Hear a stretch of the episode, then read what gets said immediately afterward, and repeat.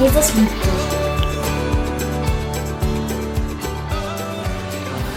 Wunderbar. Schön, dass ihr da seid. Wir sind in einer neuen Predigtreihe. Peter hat letzte Woche angefangen. Das Kreuz ist. Und das passt natürlich super auch in diese Jahreszeit, Passionszeit, vor osterliche Zeit. Ähm, in zwei Wochen feiern wir Ostern, Karfreitag und Ostern.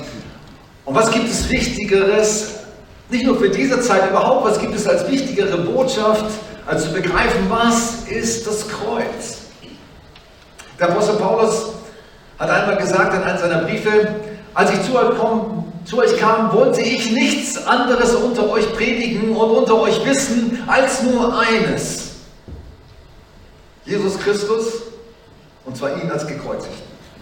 Amen.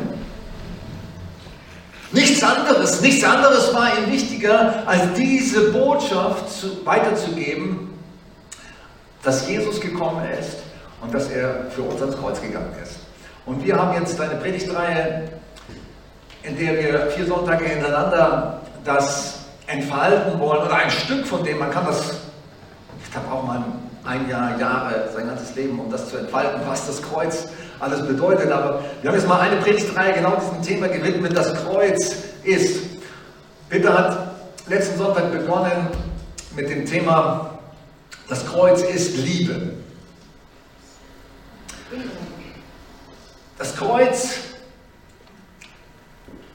wenn man von der Motivation ausgeht, also was steht hinter dem Kreuz, was äh, was war die Motivation für Jesus, ans Kreuz zu gehen? Was war die Motivation von Gott dem Vater, seinen einzigen Sohn zu geben? So sehr hat Gott die Welt geliebt. Das, das ist so wichtig. Die Liebe muss uns immer bewusst sein. Das, was da geschehen ist, geschah aus Liebe. Ich heiße auch alle äh, Zuschauer auf YouTube willkommen. Ich vergesse am Anfang. Schön, dass ihr auch dabei seid mit äh, Zuschauern. Die Motivation für das Kreuz ist Liebe. So sehr hat Gott die Welt geliebt. Und wir wollen, dass ihr ein paar Kernsätze mitnehmt aus dieser Predigtserie. Was hat Jesus am Kreuz gehalten? Nicht die Nägel, sondern die Liebe. Nicht die Nägel hielt Jesus am Kreuz, sondern die Liebe. Er hätte jederzeit vom Kreuz runtersteigen können. Er hätte vorher zu jeder Zeit das verhindern können, dass er gefangen genommen wird, dass er gefoltert wird, verurteilt wird. Er ist das freiwillig, er ist diesen Weg freiwillig gegangen. Nicht die Nägel haben ihn gehalten, sondern seine Liebe zu dir, zu mir und zu dir. Das hat ihn am Kreuz gehalten. Deswegen so wichtig zu begreifen, das Kreuz ist Liebe. Und nur wenn wir das begreifen, wenn das so die Grundlage ist, die Basis ist überhaupt für, für unseren Glauben, und auch für das, was wir in der Bibel lesen, wenn wir dahinter nicht, hinter all dem nicht sehen, da ist ein Gott der Liebe, dann wird unsere Beziehung zu ihm nicht so aussehen, wie er sich das wünscht. Er wünscht sich eine Liebesbeziehung. Dass wir seine Liebe verstehen und mit Liebe auch antworten. Deswegen die Basis, die Liebe. Albert Frey hat dann den Männer äh, Seminar Anfang März auch das mal so ein bisschen für uns als Männer aufgegliedert, was so die, die wichtigsten Dinge sind, sage ich mal, aus welchem Kern leben wir eigentlich. Und er hat gesagt, wir Männer, das gilt vielleicht auch für Frauen teilweise, leben mehr an der Oberfläche, also an dem äußeren Ring, nämlich wer bin ich, was habe ich, was stelle ich dar, was leiste ich und so. Das ist so der äußerste Ring, sage ich mal, des Lebens. Und die meisten Menschen definieren sich nur dadurch, leben nur daraus, besonders Männer. Aber der Kern ist, dass wir geliebt sind Das ist der Kern, und er hat das so schön dargestellt, gesagt, das ist der leuchtende Kern eigentlich. Und es sollte der leuchtende Kern unserer Identität und unseres Lebens sein. Zunächst mal bin ich geliebt und zwar bedingungslos. Wir haben nichts dafür getan, dass Jesus ans Kreuz gegangen ist. Wir haben es nicht verdient.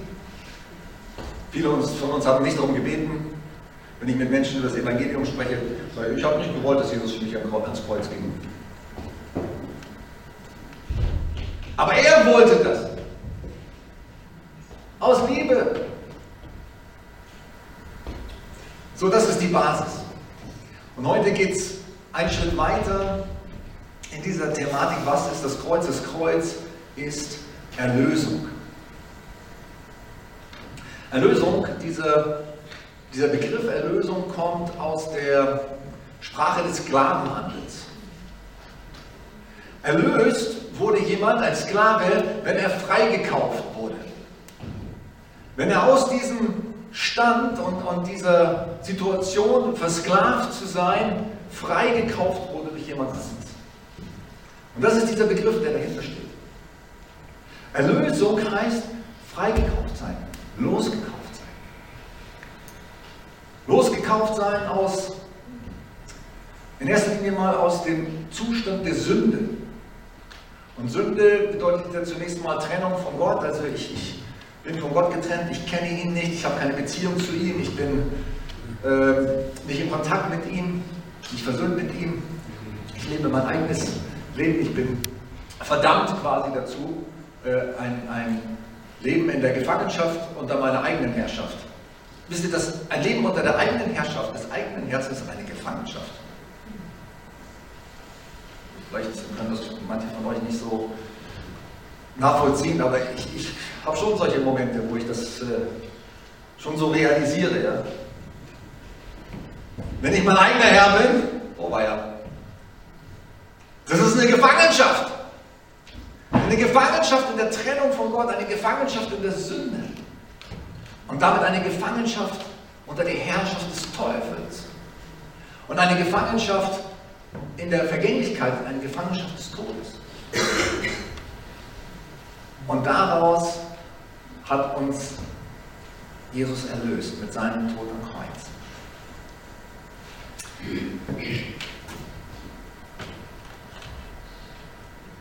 Das Kreuz hat ja zwei Teile.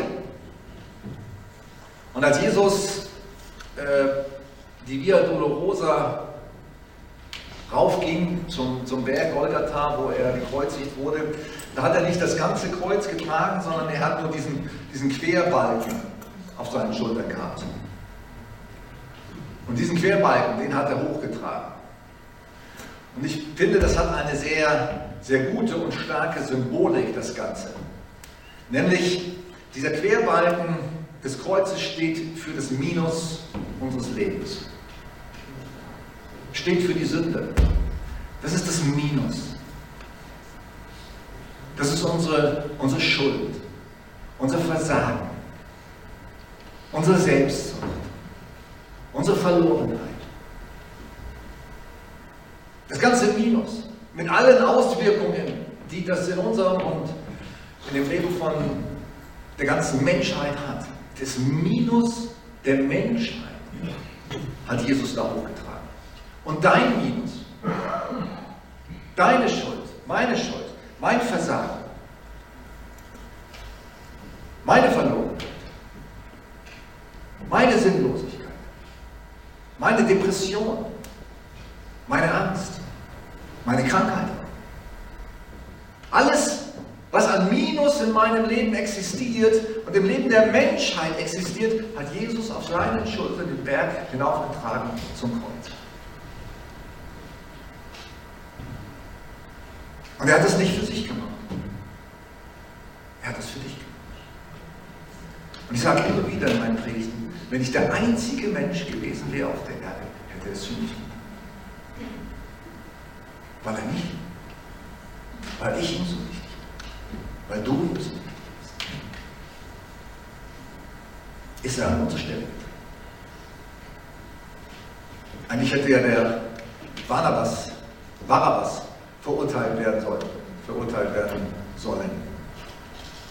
Der Räuber, Mörder. Und dieser Barabbas, das sind du und ich. Und Jesus ist an unserer Stelle. Und er hat dieses Minus hinaufgetragen. Und das ist so eine schöne Symbolik, als er dann diesen Querbalken, als dieser Querbalken dann mit ihm zusammen, oder erst der Querbalken und dann er selber an dieses Kreuz geschlagen wurde, da wurde aus dem Minus ein Plus. Aus dem Minus unseres Lebens wurde ein Plus. Aus dem negativen Vorzeichen, der über jedem von uns steht, hat Gott umgewandelt und hat ein Plus daraus gemacht. Halleluja. Er hat der aus dem Minus das gemacht, nicht wir. Er hat das lange getan, bevor ich überhaupt gelebt habe, bevor du gelebt hast. Hat er aus dem Minus, aus dem negativen Vorzeichen, auch das, was du vielleicht an, an schlimmen Dingen, an negativen Dingen, nicht nur aus eigener Schuld, sondern auch durch die Schuld von anderen mit hineingebracht hast in dein Leben. Aus diesem Minus macht Gott ein Plus für dich am Kreuz. Das ist Erlösung. Erlösung heißt, jemand anders tut etwas für dich, was du nicht selber hättest tun können. Und diese Aspekte der Erlösung, ich, ich habe es mal aufgeteilt in, in drei verschiedene Elemente. Man könnte noch viel mehr dahinzu tun, was Erlösung bedeutet, aber ich habe es mal in drei Aspekte gefasst. Erlösung bedeutet Befreiung, Vergebung und Rechtfertigung. Und ich möchte mal auf jeden einzelnen Punkt ein bisschen intensiver eingehen. Warum ist Erlösung Befreiung und beziehungsweise Rettung zunächst mal? Befreiung ist auch ein Aspekt, der kommt nächsten Sonntag dran. Erlösung ist auch Befreiung, darüber werde ich nächsten Sonntag predigen. Warum ist Erlösung Rettung? Oder wovon wurden wir eigentlich gerettet? Ich liebe diesen, diese Geschichte, die Reinhard Bonker und Ziefern ähm, vor vielen Jahren einmal produziert hat, so eine Videoserie, die beginnt mit einer Szene, wo äh, ein Schiff gekentert ist und viele Schiffbrüchige sind im Wasser und schreien um Hilfe und haben nicht mehr lange zu leben, wenn nicht jemand kommen würde, ein anderes Schiff und sie rausretten würde aus dieser verlorenen Situation. Habt ihr den, das, den Videoclip mal gesehen? Einige, die schon länger hier sind. Wir haben es damals im, hier im Gottesdienst gezeigt und auch in, in unserer Kleingruppen die ganze Videoserie durchgenommen. Eine sehr eindrückliche Situation. Menschen sind am Ertrinken und können sich nicht selber retten. Das ist die Situation von dir und mir und von der gesamten Menschheit ohne Gott. Wir sind dann am Ertrinken. Wir wollen das zwar nicht wahrhaben. Wir Menschen denken immer, wir haben alles im Griff. Wir kriegen das schon selber hin. Ich kriege mein Leben schon selbst hin. Ich habe das schon alles auf die Reihe. Aber ich weiß nicht, wie es dir geht. Ich habe oft genug die Erfahrung gemacht, dass es bei mir nicht funktioniert hat. Es funktioniert nicht. Die Menschheit und du und ich brauchen Rettung. Wir können uns nicht wie Baron Münchhausen am eigenen Schopf aus dem Schlamm ziehen. Das geht nicht. Wir brauchen jemand anders, der uns packt und der uns rauszieht. Und dieserjenige war und ist Jesus. Er rettet uns durch seinen Tod am Kreuz, durch seine Erlösung. Durch das, was er am Kreuz getan hat, hatte er uns aus der Verlorenheit gerettet.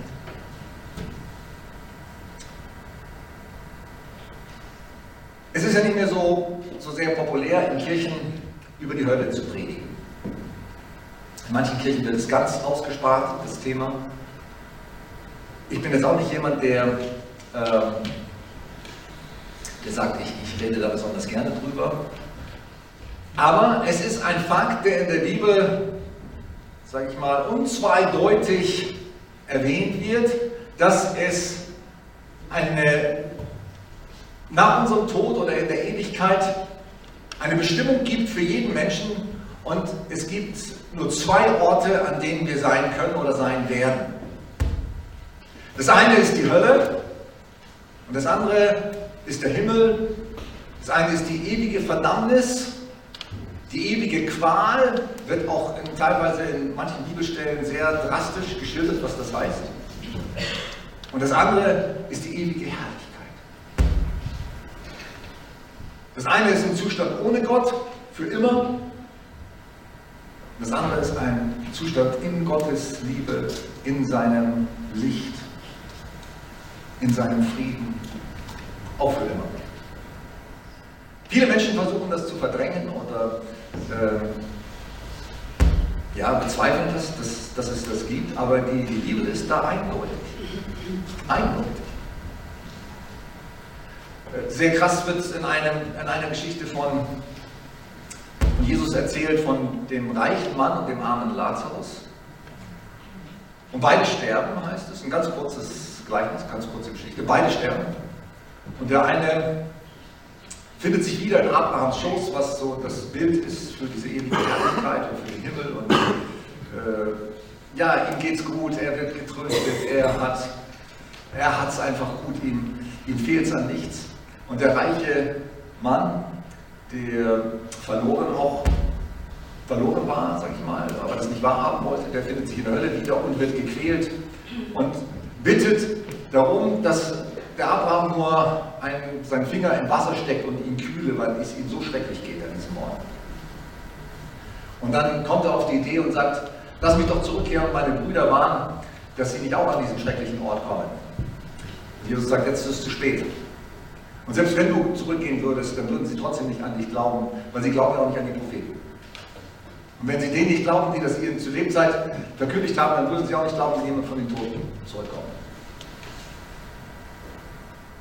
das ist nur eine von den Geschichten, die von der Hölle handeln oder die die Hölle erwähnen.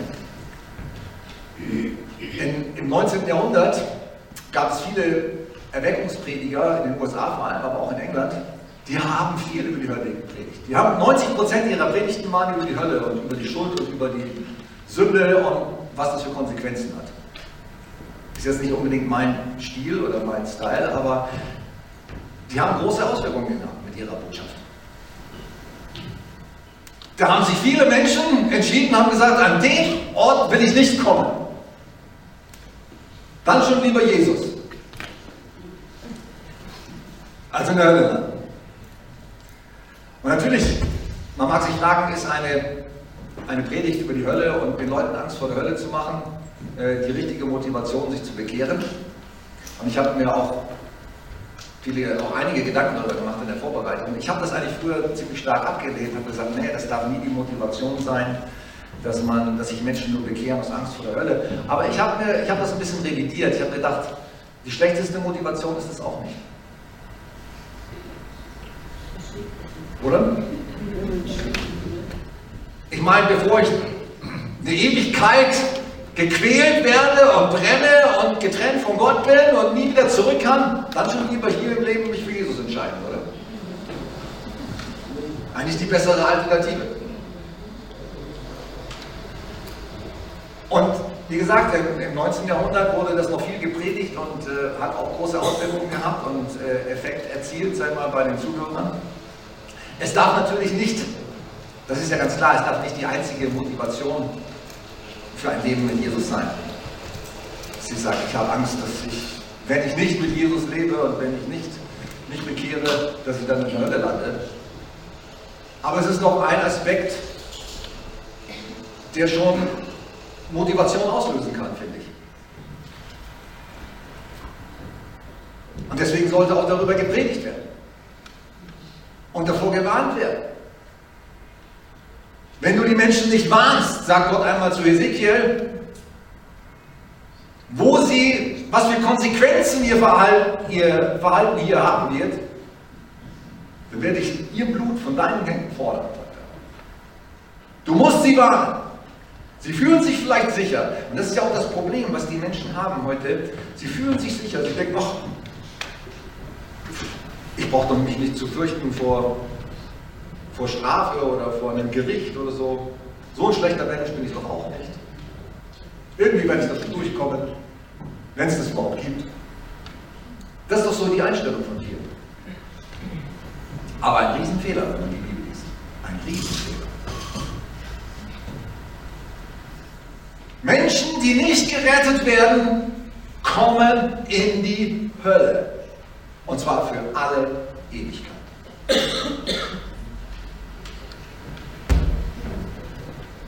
Und nur Jesus kann uns retten. Und er hat uns gerettet. Aber wir müssen es annehmen. Wir müssen es glauben. Seine Tat ist vollendet. Er hat es vollbracht. Er hat gesagt, ich habe bezahlt. Ihr müsst nicht in die Hölle. Ihr wart alle auf dem Weg in die Hölle. Ihr wart alles am Ertrinken. Aber ich habe ein super Rettungsboot zur Verfügung gestellt. Das bin ich selber. Jede Menge Rettungsringe drin. Ich werfe sie auch rein. Greif sie. Ein schönes biblisches Bild für diese Wahrheit der Rettung ist die Geschichte von Noah und der Sintflut. Es ist irgendwie interessant, Gott hat wenige Generationen vorher, die, die Menschheit war noch nicht alt zur Zeit von Noah. Sie war noch ziemlich jung, es waren erst, ich weiß nicht wie viele, ich habe es jetzt nicht äh, vorher studiert genau, aber ich sag mal 10, 12 Generationen oder so etwas waren vergangen seit dem Garten Eden, wo Gott den Menschen gemacht hatte. Noch keine lange Zeit vergangen und schon war die Menschheit so am Ende, dass Gott gesagt hat, ich habe keinen Bock mehr. Ich radiere die alle aus. Ende, Ende Gelände. Mit den Menschen kann ich nichts anfangen. Und er hat sich entschlossen, alle zu vernichten. Die gesamte Menschheit. So verdorben war sie. Das musst du dir mal vorstellen, das waren zwar erst zehn Generationen, das war trotzdem schon eine Riesen, äh, weil die Leute haben ja sehr lang gelebt, tausend Jahre und konnten sich, sage ich mal, oder bis zu tausend Jahren oder 900 irgendwas, haben sich also gewaltig vermehrt in dieser Zeit. Aber da war nicht einer dabei, wo Gott gesagt hat, wegen dem lohnt es sich, die Menschheit zu erhalten. Es war einer dabei, aber ich komme gleich noch, der Nummer natürlich, aber ich komme gleich noch auf ihn zurück. Gott hatte später auch nochmal bei, bei einer anderen Situation, wo er auch vernichtet hat, und zwar zwei Städte oder nicht nur zwei Städte und die Umgebung Sodom und Gomorra. Da hat ja Abraham mit ihm verhandelt und dann gesagt, wenn ich zehn, er hat ihn runtergehandelt, er hat gesagt 50, 40, 30, 20, 10. Wenn wir zehn Gerechte finden, und Gott hat gesagt, wenn wir zehn Gerechte haben, dann vernichte ich die Stadt nicht. Zehn Gerechte reichen mir aus. Aber es gab nicht zehn Gerechte.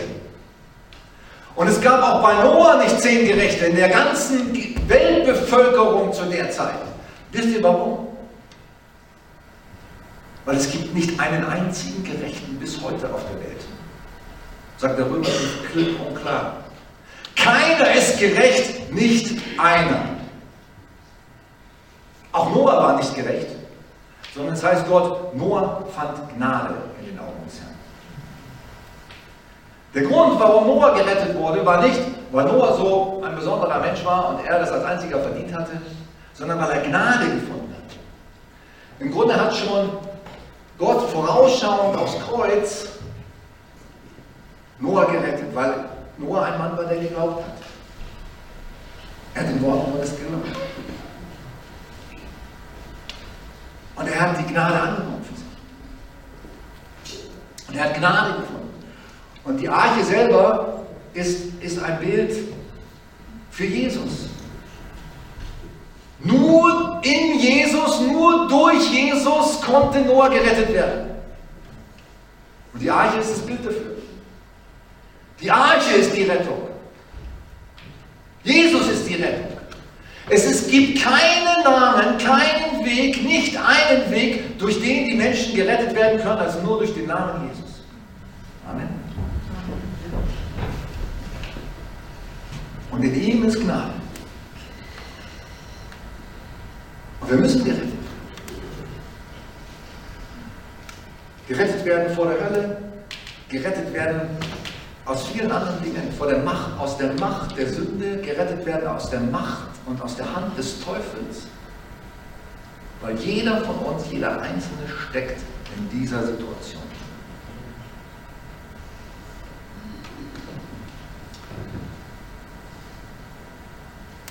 So, wir brauchen Rettung. Und das Kreuz bedeutet Rettung. Jesus hat gesagt, ich bin gekommen, um zu suchen und zu retten, was verloren ist. Und die Menschheit ist verloren. Und du und ich sind oder waren verloren ohne Jesus. Stimmt das? Waren wir verloren? Waren wir auf dem Weg in die Hölle? Ja. Und ich hoffe, du bist es nicht mehr. Und wenn du hier bist heute und bist noch auf dem Weg in die Hölle, dann bitte ich dich, kehr um. Kehr um. Nimm das an, was Jesus für dich getan hat. Nimm ihn auf. Ändere dein Leben.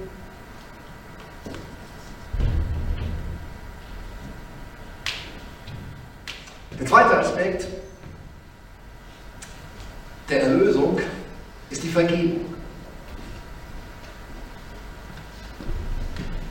In der Erlösung, wie gesagt, steckt ein Riesenpaket. Rettung ist ein Paket, Rettung vor der Hölle, Rettung aus der Macht des Teufels, Rettung aus der Macht der Sünde.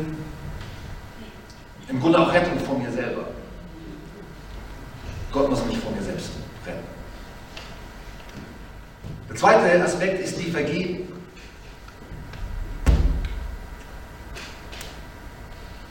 Es gibt viele schöne Geschichten und viele schöne Beispiele, die in der Bibel, die das zeigen, wie entscheidend und wie wichtig Vergebung ist. Unsere Schuld Gott gegenüber ist so riesengroß, dass wir sie nie zurückzahlen können. In einem, in einem Gleichnis in einer Geschichte, die sogenannte Geschichte vom Scheiksknecht, wird das sehr, sehr schön illustriert von Jesus. Er sagte, es gab einen Mann, der hatte 5000 Talente. Das ist eine Summe, die, die so groß ist, dass äh, selbst wenn du gut verdient hättest, hättest du Generationen gebraucht. Nicht nur du alleine, sondern selbst deine Kinder und Nachfahren hätten diese Summe gar nicht zurückzahlen können. Es war eine so große Summe, die Jesus da erwähnt, dass er sagt, eine Unmöglichkeit für diesen Menschen, die jemals zurückzahlen zu können. Also jemand hatte so eine große Schuld bei seinem Gläubiger, bei seinem Herrn oder äh, bei dem er angestellt war. Und er war in einer verzweifelten Situation. Es wird gar nicht erwähnt, wie es da reingekommen, weil das interessiert Jesus auch nicht. Was Jesus klar machen wollte, ist, jeder einzelne von uns, du und ich, sind in dieser Situation. Das ist unsere Situation. Wir haben eine so große Schuld, dass wir sie nie wieder zurückzahlen können. Wir sind über die Maßen verschuldet. Gott gegen. Aber dieser Mann, der kriegt Erbarmen mit seinem Angestellten oder seinem Geschäftspartner oder wie auch immer. Er kriegt Erbarmen mit ihm und sagt, ich erlasse dir. Einfach so. Ich erlasse sie dir. Weil ich Erbarmen habe mit dir. Weil du mir leid tust. Weil ich nicht will, dass diese Schuld dich weiter knechtet und dich kaputt macht. Das war die Motivation dahinter. Und das Kreuz ist, ist Vergebung. Hier am Kreuz wurde unsere Schuld beglichen. Es wurde bezahlt, und zwar mit dem teuren Blut von Jesus Christus. Wurde die Schuld der Menschheit bezahlt. Das ist ein Recht, es ist, diese Begriffe, die Paulus auch manchmal erwähnt in seinen Briefen, sind so Rechtsbegriffe.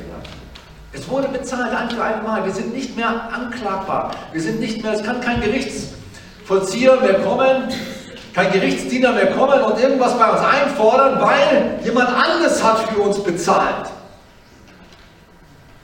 Jesus hat unsere ganze Schuld beglichen. Und zwar nicht nur deine und meine, sondern es ist kaum vorstellbar, die Schuld aller Menschen, aller Generationen von Anfang an, vom ersten Tag von Adam und Eva bis zum letzten Menschen, bis er wiederkommt, in seiner Herrlichkeit. Er hat alles beglichen. Halleluja. Das ist doch kaum zu glauben? Für alles bezahlt. Ein für alle Mal. Deswegen konnte er auch sagen, es ist vollbracht. Es ist vollbracht. Die Schuld der Menschheit ist bezahlt. Wow. Vergib ihnen, Vater. Sie wissen nicht, was sie tun. Sind nicht das wir auch? Waren wir das? Sind wir das immer noch manchmal? Ich habe im ersten Gottesdienst auch gefragt, wer ist denn schon lange Christ von euch? Ähm, habt ihr immer noch manchmal schlechte Gedanken oder schlechte Taten? Oder Versäumnisse? Kommt vor, ne? Aber es ist beglichen! Halleluja! Vom ersten bis zum letzten Tag hat Jesus bezahlt. Nicht, dass es uns einen Freibrief geben soll nach dem Motto, ja, es, ist, es spielt jetzt keine Rolle mehr, wie wir leben oder was wir tun. Aber die Motivation für unser verändertes Leben oder für ein, für ein Leben, ein Streben, sag ich mal, nach Heiligkeit und nach Reinheit und nach äh, einem gottgefälligen Leben, sag ich mal, dieses Streben danach oder dieses Bemühen kann doch nicht unsere Schuld begleichen. Hallo? Gibt es diese Geschichte von den 6000 Punkten? Wenn jemand versucht, im Himmel wird vorgerechnet, du kommst nur rein in den Himmel, wenn du 6000 Punkte hast und dann versucht er vorzuzählen, was er alles Gutes gemacht hat, kommt schon schnell ans Ende mit ein paar hundert Punkten. Dann sagt der Engel, in Anführungsstrichen, oder Buchhalter, der da im Himmel sitzt, sagt, jetzt kommen wir an die Punktabzüge. Oh, war ja. Das ging ganz schnell im Minusbereich. Und dann sagt der Mann nur am Ende, oder während er da vor dem Buch, himmlischen Buchhalter sitzt, der eben die Tür zum Himmel öffnen könnte, sagt er, Jesus hilft mir, Jesus hilft mir. Und dann fragt der Buchhalter, was hast du da gesagt? Jesus hilft mir. Oh, das gibt 6000 Punkte. Bitteschön. Dann reicht uns jetzt. Der Himmel steht für dich offen. Halleluja. Ist es nicht gut? Könnten wir nicht jeden Tag jubeln? Dass jemand anders für uns unsere Schuld bezahlt hat? Ich habe noch eine große Summe an Hypothekendarlehen auf meinem Haus. Wenn ich jetzt zur Wand gehen würde und äh, jemand, äh, der mein, äh, mein Bankberater würde mir sagen, das hier ist leer, also ich sehe hier nichts mehr, jemand anders hat für sie bezahlt. Da würde ich doch rausschweben aus der Bank, oder? Ich hoffe, du schwebst heute raus hier aus dem Gottesdienst. Du schwebst auf den Händen Gottes. Das ist meine Schuld ist mir bezahlt worden. Ich bin erlöst. Jemand anders hat für mich bezahlt, hat sein Blut gegeben für all meine Schuld bis zum letzten Tag meines Lebens. Alles, was ich falsch gemacht habe, alles, was ich falsch gedacht habe, alles, was ich versäumt habe, dafür hat er bezahlt. Da muss man schweben. Und wenn wir nicht schweben, haben wir es irgendwie nicht verstanden. So wie dieser Mann, der dieses ganze Geld erlassen bekommen hat. Der hat es doch nicht kapiert. Wie könnte er sonst hingehen am nächsten Tag und die Kleinstbeträge bei seinen Schuldigern eintreiben wollen? Na, geht's noch? Der hat so eine Riesenmenge erlassen bekommen und dann geht er hin und treibt da die, die kleinen Dinge ein von seinen Leuten, die ihm was schulden. Und wisst ihr, was Jesus sagt? Er sagt, wenn ihr nicht den Menschen vergebt, von ganzem Herzen, dann wird euer Vater im Himmel euch auch nicht vergeben. So ist es. Wisst ihr warum? Weil wir es dann nicht verstanden und nicht geglaubt haben. Wenn wir es verstehen würden und glauben würden, was für eine Schuld uns erlassen ist, hey, dann würden wir den Leuten nichts mehr nachtragen. Und unser Herz verhärten. Das heißt, auch wir haben es nicht kapiert.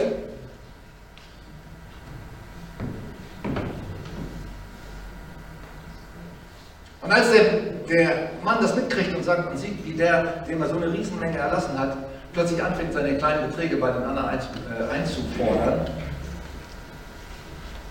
da sagt er so, jetzt ist Schluss. Jetzt musst du auch deine ganzen Sachen abbezahlen.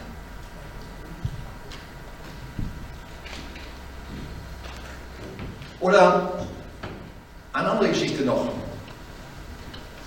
Jesus geht in das Haus eines Pharisäers, Simon, der Pharisäer, der freut sich irgendwie, ja, der bekannte und tolle Jesus ist bei mir zu Gast und so. Äh, lädt ihn ein.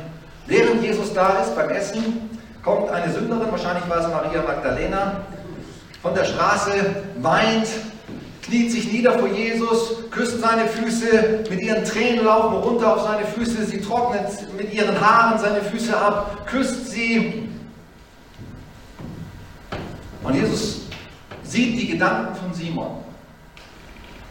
Wie kann nur?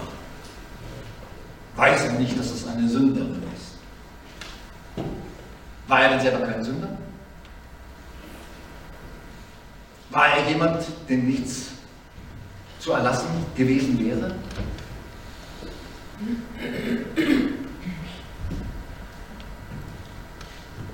Und Jesus sieht die Gedanken und, und, und, erzählt ihm eine Geschichte, um ihm deutlich zu machen, dass jemandem, dem viel erlassen wurde oder viel vergeben wurde, dass der auch viel liebt. Und er sagt, schau mal, diese Frau, die liebt mich so, weil sie verstanden hat, wie viel ihr vergeben wurde. Die hat es kapiert. Und die hat es für sich selber angenommen und in Anspruch genommen. Die hat es in ihr Herz gelassen. Und diese Vergebung hat ihr Herz weich gemacht. Und weil ihr Herz weich geworden ist durch die Vergebung, liebt sie. Wem viel vergeben ist, der liebt viel.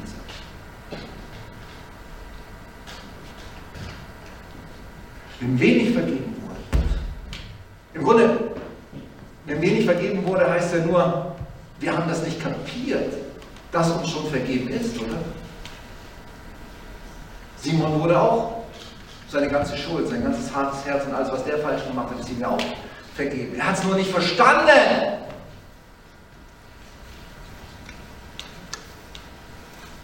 Wie wenig vergeben wurde, der liebt wenig. Und ich denke, es ist ein guter Gradmesser für dich und mich und für uns als Kirche. Sind wir überströmend vor Liebe? Sind wir so voller Liebe, dass wir gar nichts anderes können, als Jesus zu küssen, ihn anzubeten, unser Leben ihm zu weihen, ihm zu geben, weil wir sagen, wow, du hast mir so viel vergeben. Mit nichts weniger ist Jesus zufrieden. Und das ist ein Gradmesser, an dem wir sehen können, haben wir eigentlich kapiert, was da am Kreuz geschehen ist für mich und für dich? Haben wir es überhaupt verstanden? Ist es überhaupt in unser Herz reingegangen? Wenn das wären wir überströmend vor Liebe. Überströmend. Gott gegenüber und auch einander gegenüber. Dann würden wir nicht mehr uns gegenseitig die Sachen vorrechnen oder uns selber für was Besseres halten. Noch die dritte, dritte Geschichte zum Thema Vergebung. Ein Gleichnis von Jesus. Zwei Männer kommen in den Tempel. Der eine, auch ein Pharisäer, mit den Pharisäern hatte es Jesus oft. Das sind im Grunde die Pharisäer, ich sage jetzt mal ein bisschen krass, das sind du und ich. Die Leute, die schon immer in die Kirche gehen und die sich für was Besseres halten. Sind wir das? Leider ja, oft genug. Also das können wir ruhig gerne uns selber mal auf die Karte schreiben. So, der Pharisäer geht vorne in den Tempel rein, setzt sich vorne hin und dann zählt er alles auf, was er gemacht hat die Woche. Ah, oh, schau mal, was ich gemacht habe, Gott. Jeden Tag ein Kapitel in der Bibel gelesen, gebetet, äh, gespendet, sogar meinen Zehnten, auch ein paar armen Frauen, ein paar armen alten Damen über die Straße geholfen. Keine Ahnung, was er da alles aufgezählt hat, aber jede Menge Dinge. Und wahrscheinlich war auch was dran. Der hat schon einiges zustande gebracht, der Mensch. Viele religiöse Pflichten erfüllt. Und dann kommt ein anderer Mann, ein Zöllner, so wie Matthäus und Zachäus, Menschen, die Jesus auch geliebt hat und denen er sich zugewandt hat, die er teilweise zu seinen Jüngern gemacht hat. Und dieser Sünder setzt sich ganz hinten in die letzte Reihe, hallo, hier in der letzten Reihe. Da oben im Versteck auf der Empore. Zachäus und Matthäus. Setzt sich ganz hinten in die letzte Reihe und sagt, seine Sünde gnädig. Der hat gewusst, es gibt nur eine einzige Sache, die vor Gott zählt, die für Gott wichtig ist. Dass ich seine Gnade annehme. Dass ich seine Gnade verstehe. Dass ich meinen verlorenen Zustand aus meiner eigenen Kraft erkenne und weiß, ohne Jesus kann ich nichts. Bin ich nichts. Habe ich nichts. Werde ich nie was sein. Alles hängt an Jesus. Seine Sünde. Und welcher Mensch, sagt Jesus, und dann der, der religiöse Mensch, der schaut auch nach hinten und sagt, und danke, dass ich nicht so bin wie der. Ah, schlimm. Gott sei mir gnädig, sei uns gnädig als Kirche, dass wir nicht solche Haltung haben. Sei uns gnädig dass wir mehr verstehen, dass du bezahlt hast für die ganze Welt. Dass wir nicht anfangen zu richten, zu meckern, nachzutragen, uns zu überheben, stolz zu sein oder was weiß ich auch immer. Über die Menschen, die böse Welt da draußen. Sondern dass wir voller Demut und voller Bewusstsein, hey, wir sind, wir leben aus Gnade, jeder Mensch lebt aus Gnade und das soll sichtbar werden in meinem ganzen Handeln, in meinem ganzen Denken. Und dieser Mensch, der ging mit Frieden nach Hause. Welcher Mensch glaubt ihr, sagt Jesus, wird mit Frieden nach Hause gehen? Der, der gesagt hat, sei mir so gnädig. Der, der die Vergebung verstanden hat. Der verstanden hat, wie viel für ihn bezahlt wurde.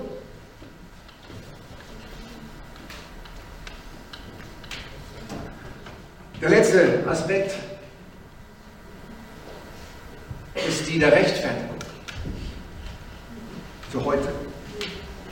Wie gesagt, nächsten Sonntag kommen auch noch weitere Aspekte, aber für heute jetzt mal der dritte und letzte Punkt. Was ist durch das Kreuz passiert? Kreuz ist Erlösung. Was bedeutet Erlösung? Erlösung bedeutet Liebe, hatten wir letzten Sonntag gehört. Erlösung bedeutet Rettung vor der Hölle, vor der Macht der Sünde, vor mir selber, vor vor dem Tod und bedeutet Vergebung all meiner Schuld. Und es bedeutet auch Rechtfertigung. Was heißt Rechtfertigung? Rechtfertigung ist so ein Begriff aus der Theologie. Vielleicht können manche von euch da nicht so viel mit anfangen. Aber es wurde sich lange über diese Frage gestritten. Was bringt mich oder was bringt einen Menschen in den richtigen Zustand vor Gott? In den Zustand der Versöhnung, in den Zustand, wo jemand vor Gott stehen kann als Gerechter, gerechtfertigt, wo er nichts mehr dazu tun muss. Wie kann dieser Zustand erreicht werden? Oder was ist dafür nötig? Und darüber haben sich Theologen jahrhundertelang, schon in den ersten Jahrhunderten gestritten. Bis heute. Es gab jetzt zwar eine Erklärung 1999 in Augsburg, wo die Katholiken und die Protestanten eine gemeinsame Erklärung zur Rechtfertigungslehre abgegeben haben, aber da sind viele immer noch nicht mit zufrieden. Und Luther hat so gelitten unter dem Zustand, er war ja Mönch, Martin Luther, und hat dann den Römerbrief gelesen und den Galaterbrief und viele andere Briefe und hat gemerkt, ich werde nur gerechtfertigt durch meinen Glauben. Und das war ja ein Riesenthema zu der Zeit und bis heute, dass die Kirche oder Kirchen gesagt haben, das Kreuz die Gnade und der Glaube und. Und. Und Luther hat gesagt, nein, nicht kein und. Nur das. Soli Christus. Soli Gratia. Soli Scriptura. Soli Fides. Allein Christus. Allein die Gnade. Allein der Glaube. Allein die Schrift. Allein das, was Gott getan hat, zählt. Und nicht, dass, dass wir noch meinen, dazu tun zu müssen. Allein das, was Gott getan hat, zählt.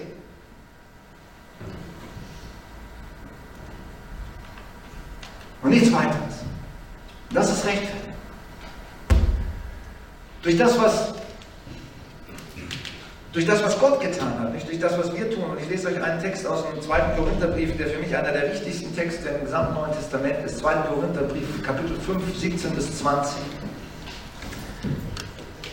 Gehört jemand zu Christus, dann ist er ein neuer Mensch. Das Alte ist vergangen und Neues ist geworden. All dies verdanken wir Gott. All dies verdanken wir Gott, der durch Christus mit uns Frieden geschlossen hat. Wer hat Frieden geschlossen? Gott.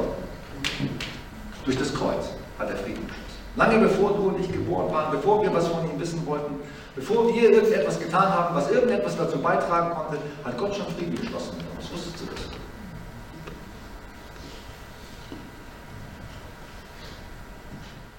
Er hat uns beauftragt, diese Botschaft überall zu verkünden, denn Gott ist durch Christus selber in die Welt gekommen und hat Frieden mit ihr geschlossen, mit der ganzen Welt übrigens, nicht nur mit dir und mit mit anderen, indem er der Menschheit ihre Sünden nicht mehr länger anrechnet. Wusstest du das? Dass Gott keinem Menschen, weder dir und mir noch der Welt, seine Sünden mehr anrechnet. Warum?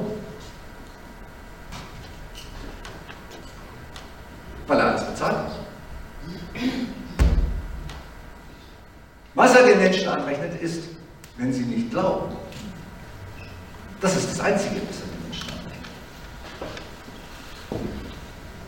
Wenn sie nicht glauben an das, was Christus für sie getan hat.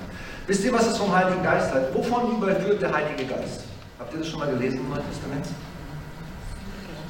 Von Sünde, von Gerechtigkeit und von Gericht. Was ist denn die Sünde? Das erklärt nämlich auch Paulus da in dem Satz dass sie nicht an ihn geglaubt haben, heißt es. Und von Gerechtigkeit und vom Gericht, dass der Fürst dieser Welt gerichtet ist und dass wir gerecht sind durch das, was Jesus für uns getan hat. Davon überführt der Heilige Geist. Nichts anderem. Warum? Weil es hier heißt, weil der Mensch durch Christus hat er Frieden geschlossen und ihre Sünden nicht mehr anrechnet. Niemanden und keine mehr.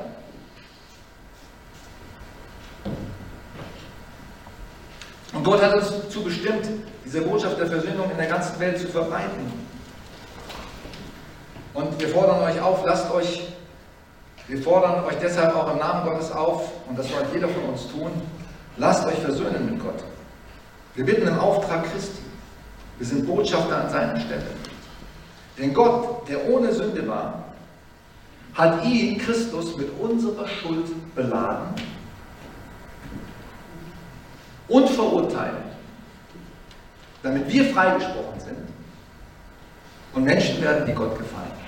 Luther übersetzt es so, Jesus ist für uns zur Sünde geworden, damit wir die Gerechtigkeit würden in ihm, die vor Gott gilt. 2. Korinther 5,20, ein so wichtiger Vers. Das ist Rechtfertigung. Das bedeutet Rechtfertigung damit wir gerecht würden. Jesus ist Sünde geworden, zur Sünde geworden und wir sind Gerechte geworden am Kreuz. Aktiviert wird es nur durch unser Glauben in unserem Leben. Gott interessieren unsere Sünden nicht mehr. Das heißt an anderer Stelle, Jesus wird nicht wiederkommen um unserer Sünden willen. Er wird nicht wiederkommen. Er ist einmal wegen unserer Sünden gekommen, vor 2000 Jahren. Und da hat er bezahlt. Er kommt nicht mehr wegen unserer Sünden. Die Sache der Sünden ist erledigt. Er kommt zu wissen, wer glaubt. Wer glaubt an das? Wer nimmt das an, was ich für ihn getan habe?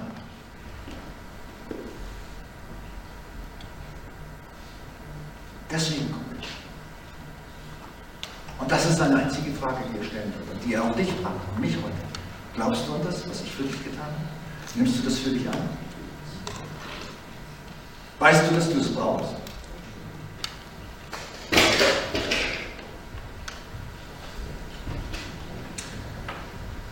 Wir werden jetzt in die Zeit des Abendmahls, in die Zeit des Abendmahls gehen.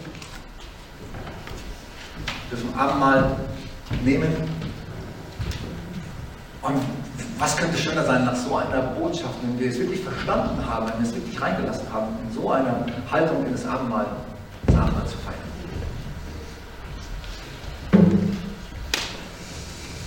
Jesus, ich nehme das an.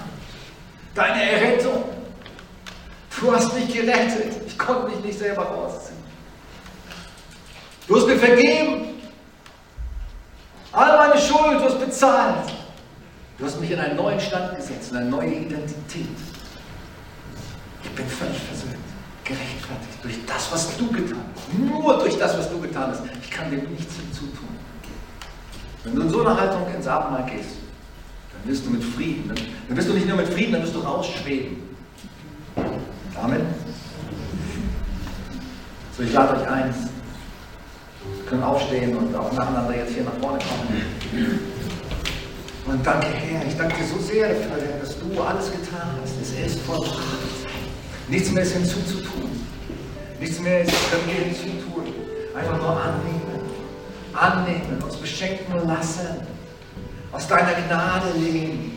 Uns an die, an die Brust klopfen und sagen, sei mir gnädig. Danke, dass du mir gnädig warst, dass du mir gnädig bist, Tag für Tag, bis, am Ende, bis zum Ende der Welt.